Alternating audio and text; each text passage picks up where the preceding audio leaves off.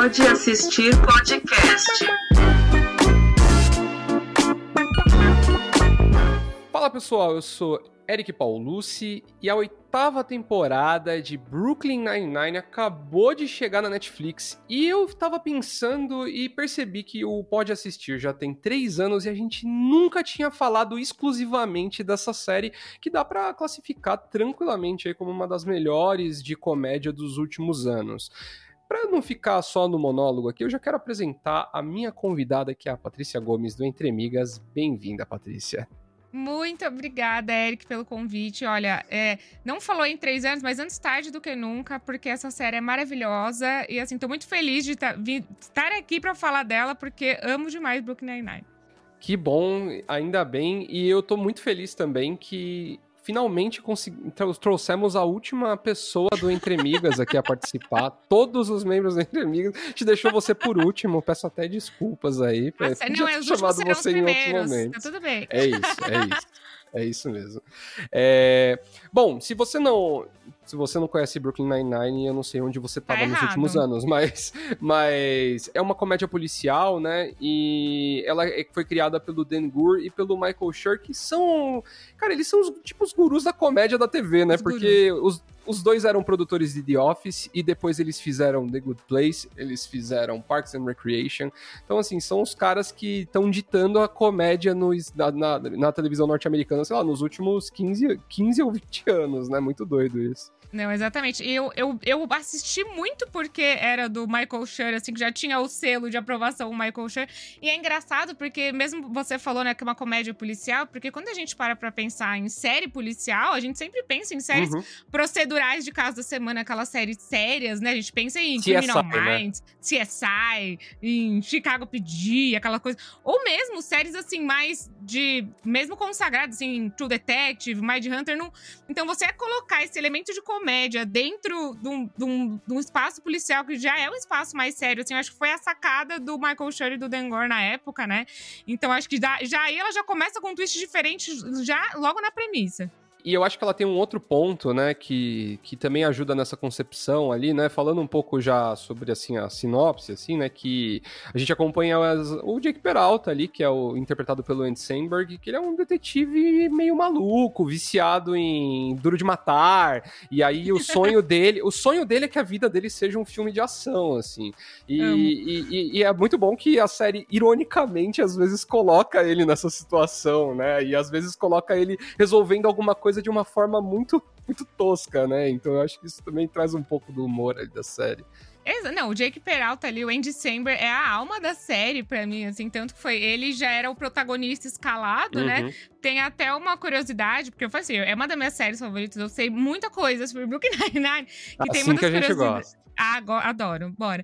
Porque quando as outras pessoas do elenco, um dos testes para as pessoas do elenco, assim, para saber, ah, não, essa pessoa vai funcionar dentro do Brooklyn Nine-Nine, era fazer um improviso com o Andy Samberg. Então, é, imagina a pressão, assim, eu acho que ele captura muito bem esse personagem, ele era muito conhecido pelo Saturday Night Live, pelo Lonely Island também, que é a bandinha dele de fazer sketches de humor. Mas uhum. ali Brooklyn Nine-Nine foi quando ele se encontrou também e, foi para cair na boca do povo, né? Que muita gente não conhecia o trabalho dele muito mais de um jeito é, mais massificado, né? Então agora acho que Brooklyn Nine-Nine muita gente conheceu assim em outros países também por conta de Brooklyn Nine-Nine ter entrado na Netflix. Então eu, eu amo o papel dele, eu amo o crescimento dele na série também, que no começo da das primeiras temporadas é esse meio molecão, bobão, e é o cara do, do de matar. Depois ele, né, começa a virar um pai, ele vira responsável, ele começa a entender a, a importância da, da, atitudes dele dentro do trabalho, enfim, é a evolução dos personagens da série para mim é um ponto muito especial também. Concordo 100% e acrescentando sobre esse lance do Andy Samberg, né, dele ter sido assim o primeiro escalado, dele estar tá muito envolvido nessa concepção. Teve uma entrevista recente dele, acho que para a Americana, que ele estava contando um pouco sobre essa história de da desenvolvimento do Brooklyn Nine-Nine e ele falou que uma das coisas que motivou eles assim a, a, a ir atrás desse lance policial e tal é porque porque no final da década de 80 e na década de 90 tinham muitas paródias comer, com, é, policiais, né, de comédia, tipo Locademia de Polícia, uma série uhum. de coisas, e eles perceberam que isso meio que se perdeu, assim. E assim, entre nós aqui, né, é o, o, o, os produtores ali olhando, eles já tinham atacado de tudo, né? Já tinham feito empresa de papel, já tinham feito o além, já tinham feito é, um setor público da prefeitura de uma pequena cidade. Então acho que foi só uma oportunidade. O que, que a gente vai fazer agora? Ah, polícia, vai. Não, é muito eles tentando achar um caminho, assim, de repente foi e funcionou super bem, assim. Eu acho que a, a, a série, ela tem esse essa magia meio sem querer. E é engraçado, se a gente para pra pensar hoje, ele, ele, ela começou nessa ascendência, depois teve toda a polêmica, né, do uhum. George Floyd nos últimos anos, Black Lives Matter, que eles incluíram na série também com muita responsabilidade. É, reescreveram vários episódios da oitava temporada por conta dessa questão da polícia nos Estados Unidos mesmo, assim. Então, é, eles tratam tudo com muita responsabilidade e com muito humor também, o que eu acho que isso deixa a série extremamente genial. E se você tá, se você tá ouvindo até agora, a gente ainda não viu a última temporada, fica tranquilo, esse episódio não vai ter spoilers, a gente vai falar Exato. de Brooklyn Nine-Nine mais num aspecto geral e, e, discutir um pouco por que, que é uma série tão, tão incrível e tão é, impactante, assim, nos últimos anos, né? É, então fica tranquilo, não vai ter spoiler. Opinião que ninguém pediu antes da gente continuar nosso papo, vou fazer um momento jabá aqui. Lembrar você de se inscrever no canal do Pode Assistir no YouTube. É, deixa também um like se você já estiver vendo esse vídeo lá pelo YouTube. Se você estiver assistindo ou ouvindo a gente pelo Spotify, você também pode seguir a gente e receber uma notificação toda vez que sai um novo episódio. Você também pode deixar cinco estrelinhas aí, que ajuda bastante. E eu sempre deixo alguma interação, uma pergunta, é, um quiz, alguma coisa nesse nesse sentido para também interagir com vocês, é um momento legal. No Instagram você encontra o Pode Assistir no pod.assistir e você também pode me seguir nas minhas redes pessoais, no Eric Paulucci, Eric com K, Paulucci com dois S e no final em todas elas. Pati, onde as pessoas encontram o seu trabalho. Olha, como o Eric já apresentou, estou aqui, eu sou uma do, dos membros do Entre Migas, que é um canal do YouTube que a gente fala muito sobre cultura pop, comportamento, filmes, séries, livros, enfim. E só que a gente fala de um jeito mais tranquilo, assim, porque a gente acha que a gente tem tanta responsabilidade na vida hoje, tanto problema, que a arte, né, e nosso lazer não precisa ser um deles. A gente quer conversar com você sobre isso, a gente não quer impor nenhuma opinião. Então, por isso que todos são nossas migas. E Eric, miga, não tem gênero no nosso canal. Então você também é uma amiga. Já estou valorizando. Entendeu? Você já é nossa amiga. Então o pessoal pode encontrar meu trabalho por lá e também nas minhas redes sociais, que no Instagram é Patrícia Underline Gomes 10. E no Twitter é Patrícia Underline Gomes. No TikTok também é Patrícia Underline Gomes 10. Que aí eu falo bastante também, continuo falando o assunto sobre cultura pop, conteúdo de é, redes sociais também. E venho falando muito sobre questão corporal, que eu, eu, fiz transição capilar esses últimos tempos, e aí eu tô agora me acostumando com o novo cabelo, eu falo muito disso uhum. que o pessoal também quer falar sobre. Legal, legal demais. Eu até comentei, acho que o Fábio gravou comigo Sandman, e eu comentei com ele que o meu TikTok, tipo assim, de 10 vídeos, pelo menos uns dois eram do Entre Amigas, assim, cortes das lives e tal, Natália Bride Verde, umas coisas assim. É isso, a gente tem uns surtos, assim, que aí você precisa assistir, fazer parte da nossa comunidade para entender. Mas é, é, muito engraçado, a gente quer que tudo seja isso. A gente vá para se divertir, fazer nossa festinha junto. É isso aí. É, voltando um pouco aqui sobre o Brooklyn Nine-Nine, né? Você falou uma coisa que eu acho que, que é legal, assim, né? Dessa questão da, da evolução dos personagens. E eu acho que tem também um ponto que é como eles se relacionam entre eles, né? Então, tipo, o, a, o Jake Peralta com o Ray Holt, né? Com o Capitão, tem uma dinâmica meio engraçada, porque ele respeita e ao mesmo tempo ele vê no Holt uma figura paterna de um pai que, que ele não teve, né? Que ele tinha um pai meio ausente na infância infância e tal. Então isso acaba trazendo umas situações muito cômicas no dia a dia, assim, dele vai falar de. vai chamar ele de capitão, chama de pai, né? Isso é muito bom. Quem nunca, né? Eu já fiz com a é. professora, é. eu chamar a professora de mãe, assim, fala, pelo amor de Deus. Mas quem nunca, quem nunca mandou um e-mail corporativo terminando ele com, sei lá, beijos te amo, né? Be porteiro, já no tipo, falar pra portaria, ai, obrigada, beijão. Você fica, ai, caramba, mas enfim, acontece, normal, todos é, nós, no inconsciente. Parte. Mas eu acho muito legal isso sobre a evolução e sobre também a interação entre os personagens, porque eu acho que essa é a grande parte da graça de Brooklyn Nine-Nine, que eu acho que é um. É um um, uma coisa que é recorrente nas séries do Michael Chan, assim, que você, para você conseguir achar bastante graça na série, você precisa entender profundamente aqueles personagens. Por isso que tem. Uhum. Eu já ouvi isso de muita gente. De gente que assiste dois, três episódios e fala, ah, não achei graça. Fala, não, mas é porque você precisa acompanhar um tempo para você pegar a essência de cada personagem, porque a interação deles é o que é mais engraçado. Não é uma piada, uma punchline, né? Que eles falam que ele vai falar e vai ser uma coisa que você vai. É a interação, como eles vão Uhum. crescendo isso um- um- entre os outros, né? Mesmo The Office, por exemplo, que a primeira temporada todo mundo fala, gente, passa a primeira temporada e aí você vai entender por que, que The Office é genial. Parks também falam que é uma série que é super difícil a primeira temporada, e depois você vai entendendo a dinâmica entre eles e ela fica perfeita. Eu acho que Brooklyn Nine-Nine veio muito disso, que eu já tive muitos amigos que eu falei, insiste, insiste só um pouquinho. E aí a pessoa insistia e falava, ah, agora entendi. Exato, acredita que é boa. E que é muito da interação entre eles, a relação entre eles que deixa engraçada. Porque se você vê no quarto episódio ele fala, chamando o Raymond de pai, você fica. Ah, mas aí depois você vai entendendo o porquê, toda a relação dele com Uhum. o pai, etc. O, o, o Raymond ser uma pessoa mais séria. E aí você vai pegando as piadas e as nuances da, da série que deixa tudo isso mais legal. É, é interessante porque, é, especialmente nessas primeiras temporadas, né, a gente tem o Jake, assim, ele é um adolescente, cara, né, ele é um, ele é um, sei lá, ele é um cara que deve ter ali na, por volta dos seus 30 anos, mas ele ainda é um adolescente.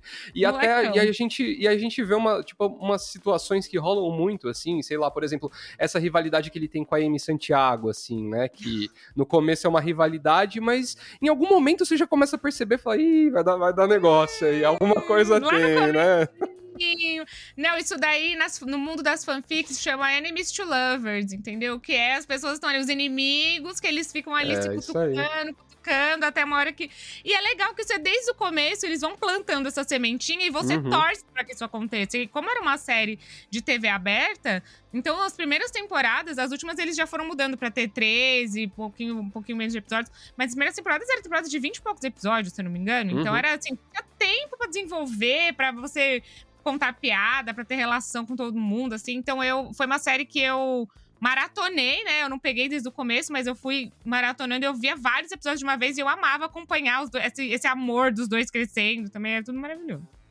E eu, e eu não sei se o que, que você acha, assim, mas eu tenho essa impressão que todas essas séries que são produzidas por essa galera do The Office, eu acho que elas têm um ouro que é também é, dar espaço pro, pro, pro, pros coadjuvantes, né? Então, sei lá, você tem tipo, sei lá, o, o Scully, o Hitchcock, assim, que são personagens muito, muito, né? Dois, dois é, semi-aposentados ali, os caras que só estão fazendo tempo na corporação para poder sair para se aposentar, esquisitão e tal, mas eles são companheiros e tal. E você tem alguns momentos, alguns episódios que, que eles exploram um pouco mais esses personagens que são só uns alívios extremamente cômicos, assim, uns momentos. E, é, e eu acho isso muito legal, assim, de todos os coadjuvantes têm uma participação bacana, tem espaço, né? Não é só um detalhezinho ali na- na- nas séries, né? Isso é muito legal.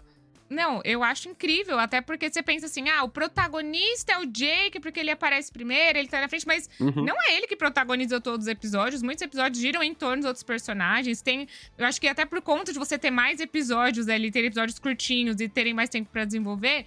Do- em relação à quantidade de episódios, né? Tem, tem um episódio que é o Hitchcock e o Scully, o passado deles, que é a coisa mais engraçada do universo. É muito bom, Porque mesmo. hoje eles são super relaxadões, eles estão lá fazendo nada. Aí no passado eles eram, tipo, modelos, assim, todos.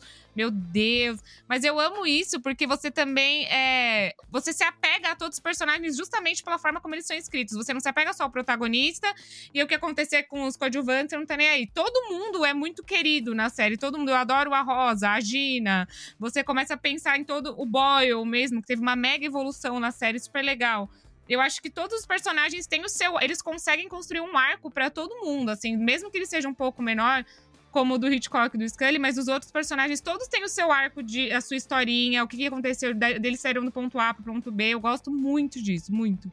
E eu acho que tem um outro detalhe que aproxima demais Brooklyn Nine-Nine do público brasileiro, especificamente, que é ter o Terry Crews na- no elenco, né? Sim, eu se você é amo. brasileiro, você gosta de branquelas, e se você gosta de branquelas, você gosta do Terry Crews. É uma associação direta, assim, né? Não tem como separar ali, né?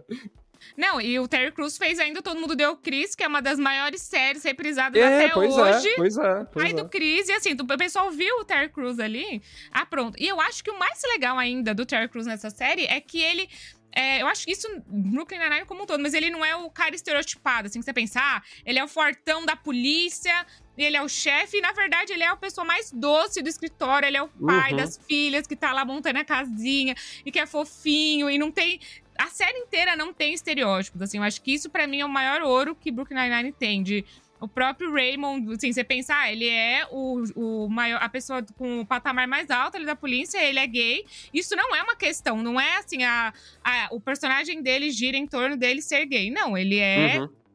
Conta que ele é gay, acabou. É isso. Não, não tem aquela coisa de estereotipada como tem em várias outras séries, assim. Então, pra mim, é. Isso pra mim é o, o que eu mais me apaixonei em Brooklyn Nine-Nine desde o episódio 1. E é legal porque eles acabam conseguindo trazer com uma leveza, com uma naturalidade, assim, temas importantes, né? Tem até um arco ali, eu não lembro em que temporada, mas a, a Dias se assumir bissexual, né? E, e tem um lance, né? Eles discutem não só essa questão da bissexualidade, mas também desse lance de se assumir publicamente, porque ela é, ela é meio que exposta, né? E então tem Uhum. várias discu- pequenas discussões dentro da, dentro da, da história que também trazem um contexto muito bacana pra série, além da, da piada, né? Exato, não. Eu acho incrível como eles conseguem tratar assuntos muito profundos com muita é, responsabilidade, né? Com muita é, delicadeza. Então, esse, essa questão toda da, da, da Rosa Dias, ela é, veio da própria atriz, ela sugeriu isso pra equipe, que ela também teve toda essa questão de se assumir bissexual dentro da família, ela colocou isso pra dentro da série. E a gente tava falando do, do Capitão Holt, e o primeiro episódio, episódio número um, é quando ele sofre um, um caso de homofobia, e aí você, ao mesmo tempo que você tá rindo, mas você tá aprendendo, você tá entendendo que aquilo é muito mais profundo do que parece. E um dos melhores episódios, melhores, assim, deu. Falar, cara, eu tô chorando que nem uma criança vendo Brooklyn Nine-Nine. É o episódio do Terry Crews também, que ele sofre racismo. E tem toda uma questão deles colocarem didaticamente como é, ele sendo um homem negro nos Estados Unidos e o Jake Peralta podendo entrar com máscara, com uma faca na casa de alguém, ninguém se importa, e ele querendo pegar um bichinho da filha, assim. Então, é, todos esses assuntos são tratados de uma forma muito especial, assim, que eu acho que é isso que a série é, trouxe, assim, que eu fui entendendo muito sobre, putz, como você consegue. Que existe muita aquela coisa sobre, ah, o limite do humor, o que, que você É. pode fazer. E como o Brooklyn Nine-Nine consegue é, trazer o humor para situações que, né, a gente, em 2022, Sim. a gente não precisa. é, falar sobre a aparência, sobre qualquer coisa de alguém para que isso seja engraçado. E Brooklyn Nine-Nine, ela traz humor nessas situações hum, sérias e que fazem a gente refletir e são respeitosas, né? Brooklyn Nine-Nine, na minha opinião, é a resposta perfeita para as pessoas que gostam de falar que o mundo tá chato. É Exato. perfeito. Porque é, é- é o que foi exatamente o que você disse. Ela sabe fazer humor sem ofender. Não precisa, não precisa. A gente já passou, a gente tá em 2022, a gente já passou desse momento, né? Não precisa ficar comparando humor com trapalhões e tal. Aliás, assim, Exato. sei lá. Tenta assistir. Eu, eu até, até pra falar nisso, eu tava comentando esses dias com, com um amigo. é, recentemente, eu tentei assistir Two and a Half Men de novo. Tem coisa que é melhor deixar no- na, na lembrança. Nossa! Cara, eu fiquei, eu fiquei constrangido por um, em algum momento eu achar aquilo engraçado, assim. Porque é, é muito zoado, né? E, e Não, aí tem a gente uma tem... série da HBO chamado, chamada Entourage, que é uma série que é baseada na Hum. vida do Mark Wahlberg, dos amigos dele, que eu assisti há muitos anos atrás. muitos- Eu achava engraçadíssimo, falava, porque eu gostava muito, porque ela conta sobre os bastidores de Hollywood, né? Como que um ator faz um teste, Uhum. como que ele, tá, sabe, lida com empresário, etc. E eu gostava por causa disso, e eu adorava. Aí depois alguém virou e falou, Paty, essa é uma das séries mais machistas. E eu fiquei assim, como assim machista? E aí foi isso, foi de revisitar um episódio, eu falei, não, deixa na Nossa, minha main é, lá, não quero, como assim, não. É isso, é bom saber que, assim, as coisas existiram, são produtos da sua época, mas que coisas hoje também refletem o mundo de hoje. Sim. Eu acho que Book 99 é muito isso, né? De você entender que o mundo evoluiu, o humor evoluiu e a gente tá aqui é, entendendo o espaço que a gente ocupa, né? Então, enfim, acho que é mais pra esse lado. Eu acho que até na questão da representação do elenco, né, cara? É um elenco mega diverso, assim, né? Não Sim. só em questão de gênero, mas de raça também, né? Tem pessoas Sim. ali muito diversas ali. E, e, assim, claramente houve uma preocupação ali no casting, né? De você ter, né, pessoas latinas, pessoas negras, pessoas Total. Não, e eu, LGBTQIA+, isso é muito legal. Exato, não, tem, um, tem uma história também da Stephanie Beatriz que ela contou em entrevistas, que é a atriz Uhum. da Rosa, que ela tava, fez o teste pra Brooklyn Nine-Nine e aí ela descobriu que a atriz da Amy Santiago foi escalada. Aí ela falou, putz, então tá, é isso, obrigada. Porque geralmente em Hollywood existe um Já papel pra uma latina, né? latina. É a latina. Você tem a amiga latina que é essa aqui. E aí, quando ela descobriu que ela também foi, ela falou: pera, vai ter duas latinas na série? Aí que ela foi, que ela entendeu, putz, esse projeto é muito especial. Eu acho que tem algo muito diferente surgindo, assim. Eu acho que foi o, o que, né, aquilo que a gente vem falando, que Brooklyn Nine já se destacou desde o começo. É, o Craig Robinson, que tá no, que tá no, no Brooklyn Nine-Nine também, ele, ele, ele faz participações esporádicas. O Doug Jury. É, o, é o Doug, Jury, Doug né? Jury, É. Doug Jury lá, que ele é o ladrão de, de carros que vira amigo do Jake Peralta, que pra mim são os melhores episódios, assim, são os que eu mais gosto, cara. É, ele, ele era o Daryl do The Office, né, e até falando um pouco sobre isso aí, o, tem uma, quando eles vão escolher o sucessor do Michael Scott, né, como, como manager lá, como gerente, ele fala, ele fica, ele ficou muito preocupado quando ele percebe que tem, tipo, outro cara negro na seleção, assim, na vaga, sabe? É uma coisa meio que nessa vibe.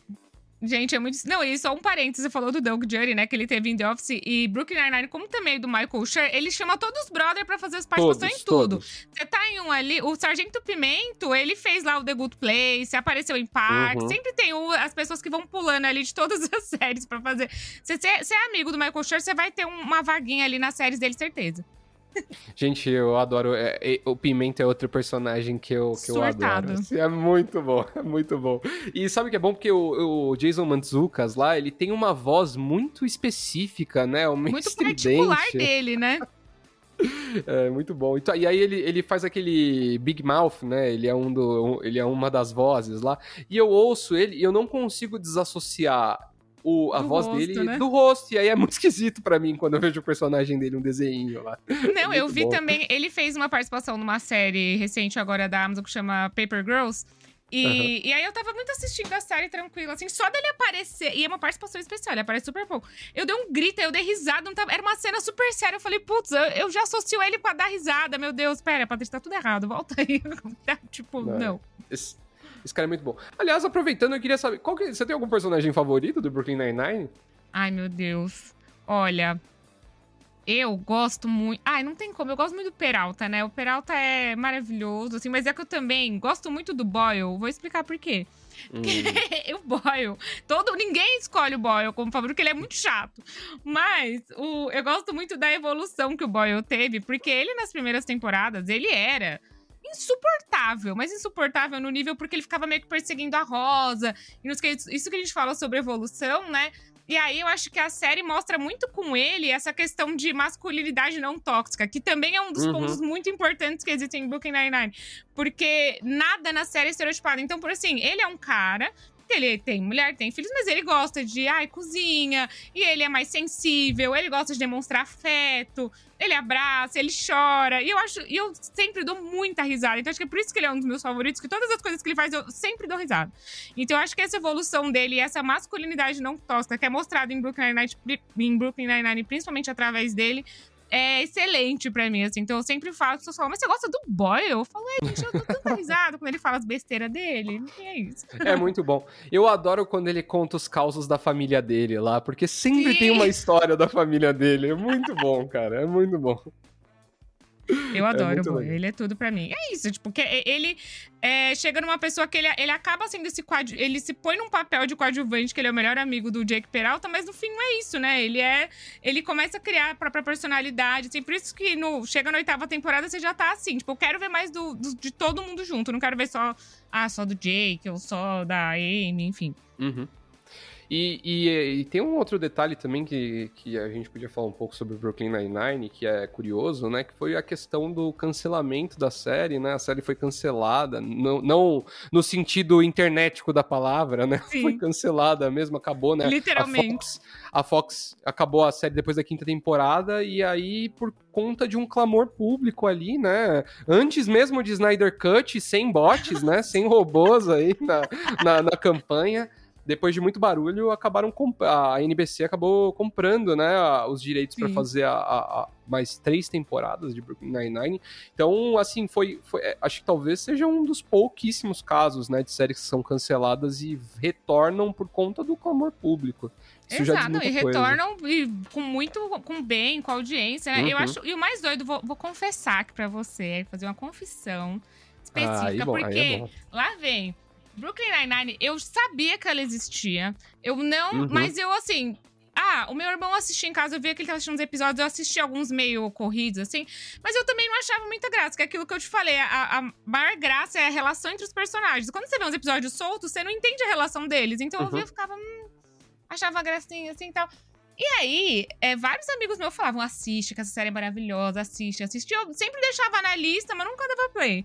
Quando rolou todo o bafafá do cancelamento foi. E colocaram aquela cena do Backstreet Boys deles na prisão, que é uma das mais famosas, que eles cantam Uhum. é, One Dead Way lá pra ver quem é o criminoso.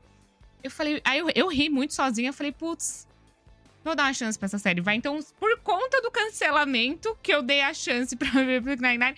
E não só eu, mas eu vi que existiu todo um movimento de várias pessoas que ficaram malucos. do Tipo, por que, que essas pessoas querem tanto que salvem essa série? E aí ele trouxe não só os fãs antigos, mas uma nova leva de fãs que ficou chocado com toda essa questão do cancelamento. E o mais doido era porque, assim, o, quem tava puxando a galera não eram só os fãs. Era assim, era Uhum. o Guilherme Del Toro, era o Mark Hamill, era o Lin-Manuel Miranda, o Sean Astin, eles estavam assim, sur... eles faziam campanha mutirão de BBB, assim, gente, hashtag save Brooklyn Nine-Nine.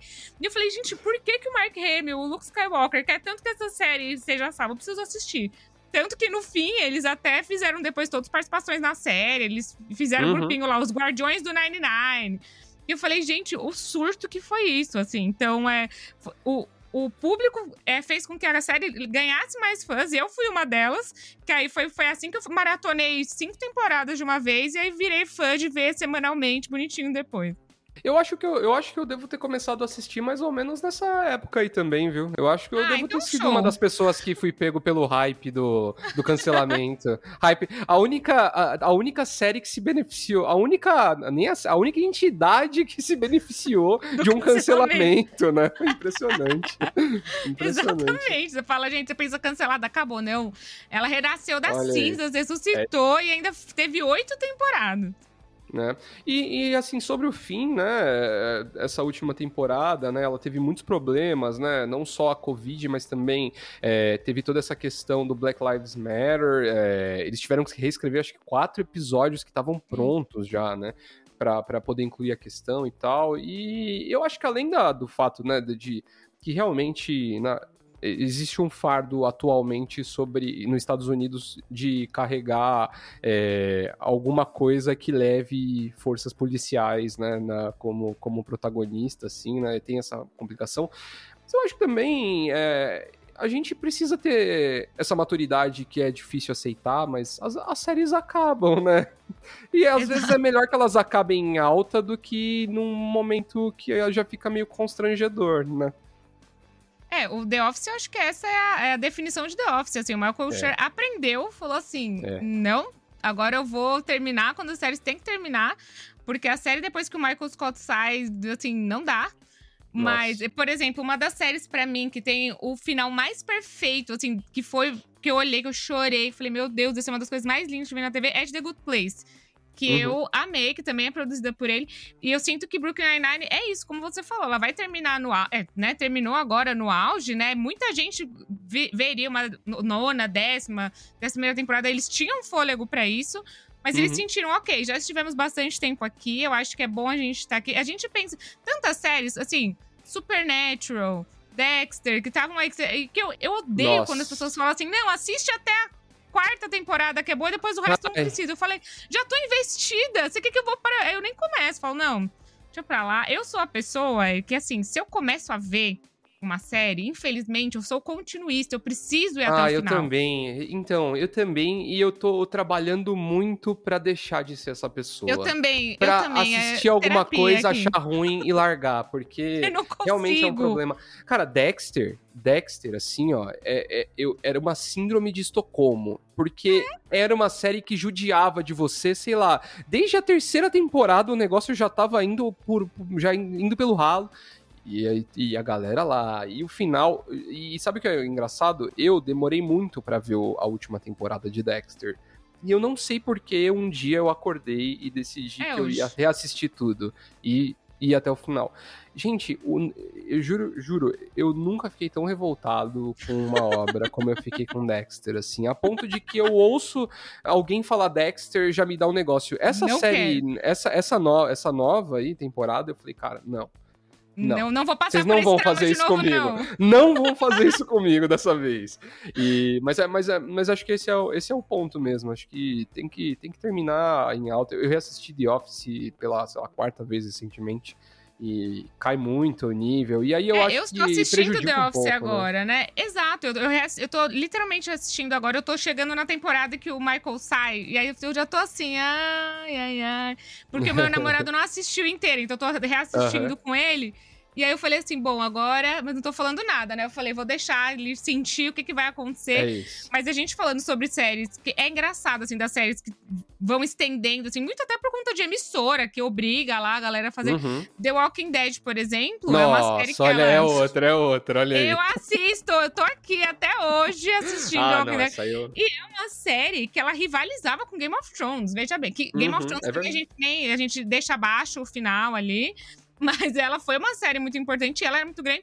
E The Walking Dead, de repente, ela tá agora terminando a 11 primeira temporada. E é engraçado porque, assim, acho que a sexta, sétima, oitava, por aí, eu não sei exatamente os números, foram horríveis, de ruins, assim, de meu Deus, de todos os fãs debandaram. Aí na nona melhorou. Só que você vai falar pra pessoa, assiste então agora 48 É. episódios ruins pra você chegar na nona e melhorar. Então não dá, assim, tem que acabar no. Ou você, eh, eu acho que hoje os, os criadores de, de séries, né, de conteúdo, eles estão com um pouco, talvez, um pouquinho mais de crédito com as emissoras, de que eles possam falar, não, eu vou fazer cinco temporadas, vão ser cinco temporadas. Vão ter. Acho que aconteceu isso com o Brooklyn Nine-Nine, que eles falaram, gente, vamos terminar. É que eles têm esse poder de decisão, porque você vê mesmo séries, Lost, por exemplo, que era uma série extremamente importante, foi incrível, foi um marco pra TV, ela só foi esticada por conta da emissora, que falou, imagina, estudando audiência, estão dois de terminar?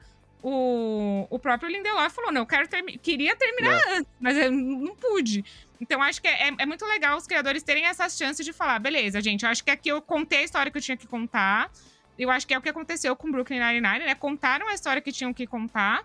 E eu espero agora pra ver o que vai vir do futuro, assim, não só do Michael Uhum. Schur, mas de todos os personagens da série que ganharam um mega é, holofote agora, né? Do, os personagens, não, os atores, né, da série, não só o Terry Crews e o Andy Samberg, mas a Tora, a, a Tora, veja bem, a atriz da Roda Dias, ela ganhou um, um super destaque. A Amy Santiago vai fazer uma série agora da que ela tá numa blockbuster, uma coisa assim, ela tá na última blockbuster do mundo.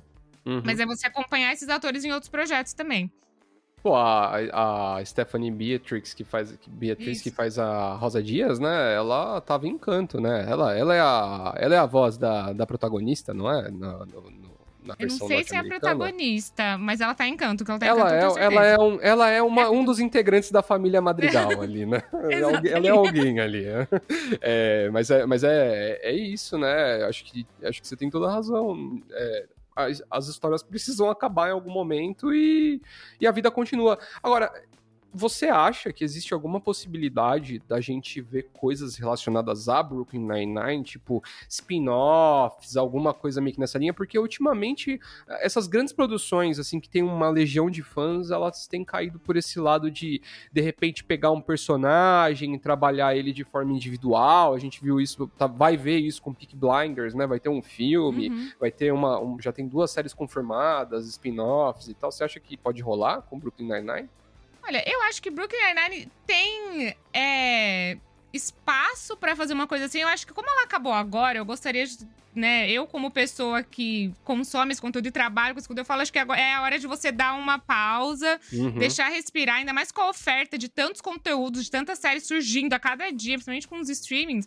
Mas uma coisa que eu adoraria, não sei se tem chance, mas eu adoraria ver daqui a uns anos ou daqui ano que vem, no Halloween, porque os especiais de, os especiais de Halloween de Brooklyn Nine-Nine, né, eram os e- melhores episódios que eles faziam toda a trama e eu, depois eu fui atrás até pra descobrir, porque a própria produção, eles faziam meio que é, toda a piada ser pra todo mundo, porque ninguém sabia quem ganhava. Até o final, não só. Só os roteiristas sabiam, os atores não sabiam, a produção não sabia, então todo mundo filmava meio que no escuro. E, eu, e pro público era maravilhoso também. Então eu adoraria ver assim, ah, já que tá no streaming, faz um especial de Halloween de Brooklyn Nine-Nine, eles fazerem o roubo lá, eu ia achar incrível e eu acho que talvez possa ser, é, é- é a minha, minha aposta seria um especial de Halloween de Brooklyn Nine-Nine.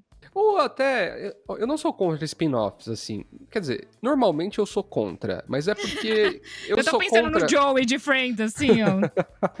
Normalmente eu sou contra é, quando eles pensam em fazer mais uma série super longeva, assim, sabe? Uhum. Se fosse um spin-off, assim, sabe? Só cinco episódiozinhos. Só uma, historinha, minissérie. assim. Uma minissérie. Aí eu acho legal. Tipo assim, por exemplo, imagina se a gente pudesse ver uns cinco ou seis episódios de novo do, das aventuras do jovem Scully e do jovem Hitchcock. Ah, ali. eu ia amar. Eu ia Seria bem, muito bem legal, pô. pensado. Seria muito. Dos jovens aí. Nossa, ia ser tudo. Verdade. Então, Ó, de essa repente, ideia- uma coisa Manda esse pitch linha. lá pra, pra, Vou pro Michael vender, Schur vou que eu gostei. Você também pode gostar de. Paty, agora que as pessoas estão completamente carentes aí, não sabem o que assistir, depois de assistir as oito temporadas de Brooklyn Nine-Nine, que outras, o que outra produção, série ou filme você indica pra quem tá meio tristão? Olha, eu vou falar. Não tem. Tem um pouco a ver com Brooklyn Nine-Nine, porque é comédia, mas não tem nada a ver com o jeito de câmera, com Michael Schur. Mas tem uma série que virou do meu coração tanto quanto Brooklyn Nine-Nine, que chama Zoe e Sua Fantástica Playlist. E que ela tá, tá disponível aqui no Brasil também, que é uma série que ficou fora do radar de muita gente, mas que basicamente conta a história de uma menina que ela sofre um acidente. Isso é a premissa da série, não é spoiler que ela sofre um acidente no primeiro episódio que ela começa. É, não é um acidente, né? Ela entra dentro daquelas máquinas de ressonância magnética e aí a máquina quebra com ela dentro e ela começa a ouvir músicas com o pensamento das pessoas. Então vamos supor que a gente tá aqui em silêncio, aí você tá triste hoje, aí você começa a cantar uma música triste. Então é basicamente uma série musical. E eu tenho uma amiga, inclusive dentre amigas, a Julia Delbel, que ela odeia musicais e ela gosta dessa série, porque faz sentido as músicas aparecerem, né? Então você fala, ah, não gosto de musical, mas eu falo, gente, até quem não gosta de musical gosta dessa série. E basicamente conta a história dela vivendo essa vida meio que com todo mundo fazendo um flash mob o tempo todo. Então ela olha pro lado e ela vê o sentimento das pessoas através da música.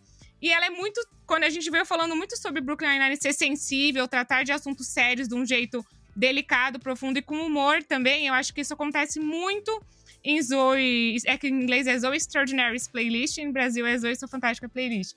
Isso acontece muito na série, porque um- uma das questões da série é que o pai da, da Zoe tem uma doença super séria e ele não consegue mais se comunicar através da fala. Então a Zoe escuta ele quando ele os pensamentos dele através da música.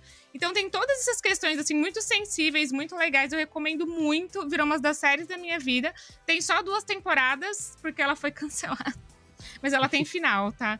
Enfim, eu fico triste, mas essa série merecia muito mais amor, então vou deixá-la aqui com meu coraçãozinho, uma estrelinha dourada. Depois que você começou a descrever, eu lembrei, a Marcela, que apresentava o podcast aqui há um, há um- tempinho, ela deve ter falado dessa série umas sete vezes aí. Quem ouve a gente há um tempinho aí sabe, sabe disso, ela deve estar se sentindo muito representada agora por você. Ai, que bom! Cara, eu vou trazer um clichêzaço, mas é porque eu acho que as pessoas realmente precisam assistir essa série, que eu acredito que tem um potencial enorme, assim, pra ser uma no- essa nova grande série de comédia que todo mundo fala e tal, que é Abbott Elementary. É uma série que acabou de estar tá no Star Plus, né? Todos os episódios, para quem quiser assistir. Acabou de ser super premiada aí no Emmy, ganhou várias indicações. E o mais legal dessa série é que a Quinta Brunson, que é a protagonista, ela também é a criadora, ela é showrunner, ela é roteirista de, de alguns episódios, ela dirige alguns episódios. Inclusive, ela foi, se eu não me engano, acho que ela, tem, teve, ela foi a primeira é, mulher negra a ser indicada como diretora de, de, de um episódio no Emmy e, e roteirista também. Então, muito legal, assim. E é uma série que ela conta, né, uma... É, é, ela, ela tem essa vibe The Office de ser um mockumentary, não um documentário falso, e ela conta um pouco a rotina de professores... É, do ensino fundamental de uma escola pública na Filadélfia. Então ela tem toda essa vibe de, de ah, é um sistema público meio quebrado, elas não têm dinheiro, e a Janine, que é a protagonista, né, ela ela é uma professora com boas intenções. Ela até fala no primeiro episódio que ela sobreviveu à escola e ela teve, teve, percebeu que a missão de vida dela era ajudar outras crianças a sobreviver a esse mesmo sistema, né? Então a, a série traz um pouco dessa brincadeira. Então ela é uma pessoa super é, voluntariosa, que quer resolver as coisas, quer fazer as coisas acontecer e tal. E você tem outros personagens muito interessantes que são outros estereótipos de professores. Você tem uma diretora que claramente só tá lá porque alguém arranjou um emprego para ela por algum motivo específico. você tem uma outra professora que já é mais já é mais, já é mais antiga e que ela sabe trabalhar é, do jeito ali que precisa e tá meio descrente com as coisas e tal. E tem um outro detalhe que é também um, um indicativo aí, que é outro grau de conexão aí pro brasileiro, que é Tyler James Williams, que todo mundo conhece, obviamente, como Chris, né? Tá na série também. Agora ele deixou de ser o aluno, voltou pra escola como professor.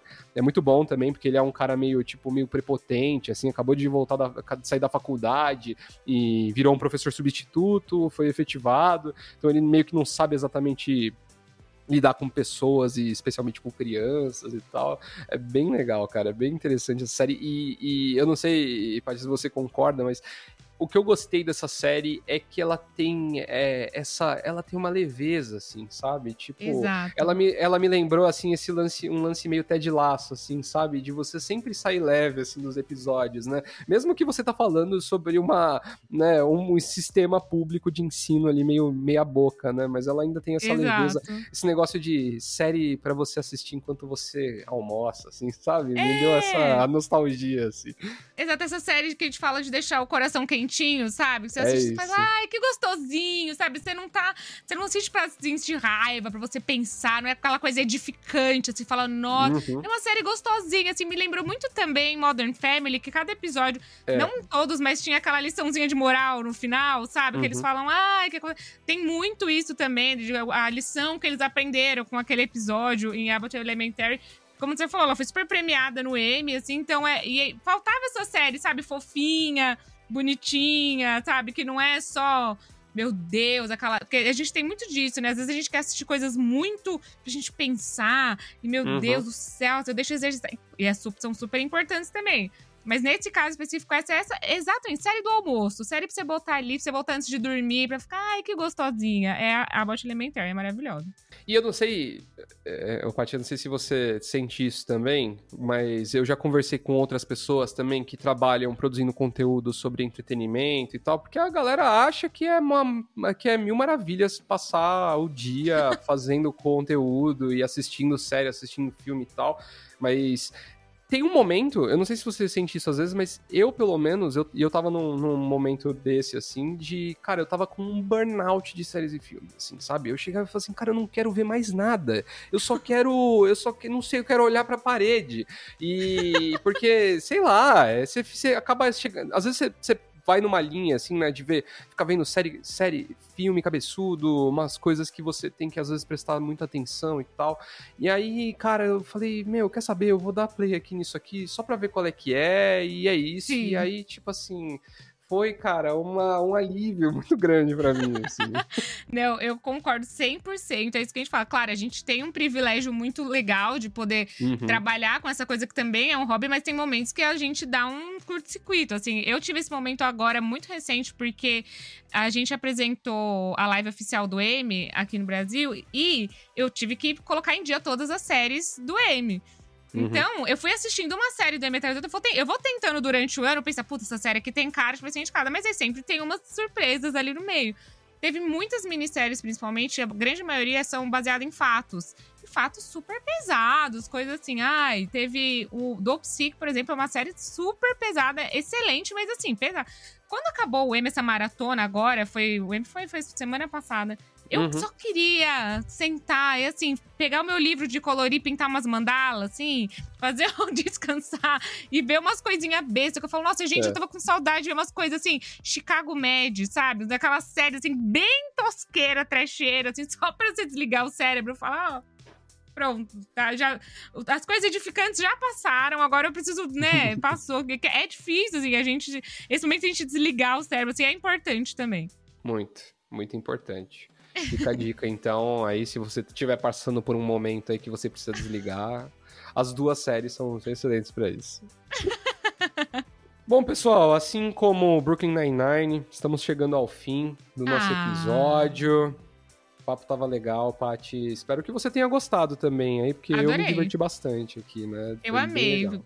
Eu falo muito, se você deixar, eu vou falando, eu vou falando. Seja bom que você já foi puxando aqui, senão a gente ia ficar as horas aqui falando de Brooklyn Nine-Nine. Ah, eu acho excelente. Eu prefiro, eu prefiro fazer episódios com pessoas assim. Eu tive um episódio recente que nem foi ao ar, nem foi ao ar, eu nem sei se vai ao ar, que tive problemas. Eu não vou entrar em mais detalhes Socorro, pra não me complicar. Fofoca, não, abafa, não quero me complicar. Abafa, Se você quiser, abafa. te conto em off aqui, mas eu não vou. vou ficar fazendo, fazendo também os Adoro. Gosto, gosto da fofoca, adoro. Ah, mas aí é isso aí, pessoal. Espero que vocês tenham gostado e até a próxima. Até a próxima. Valeu, gente.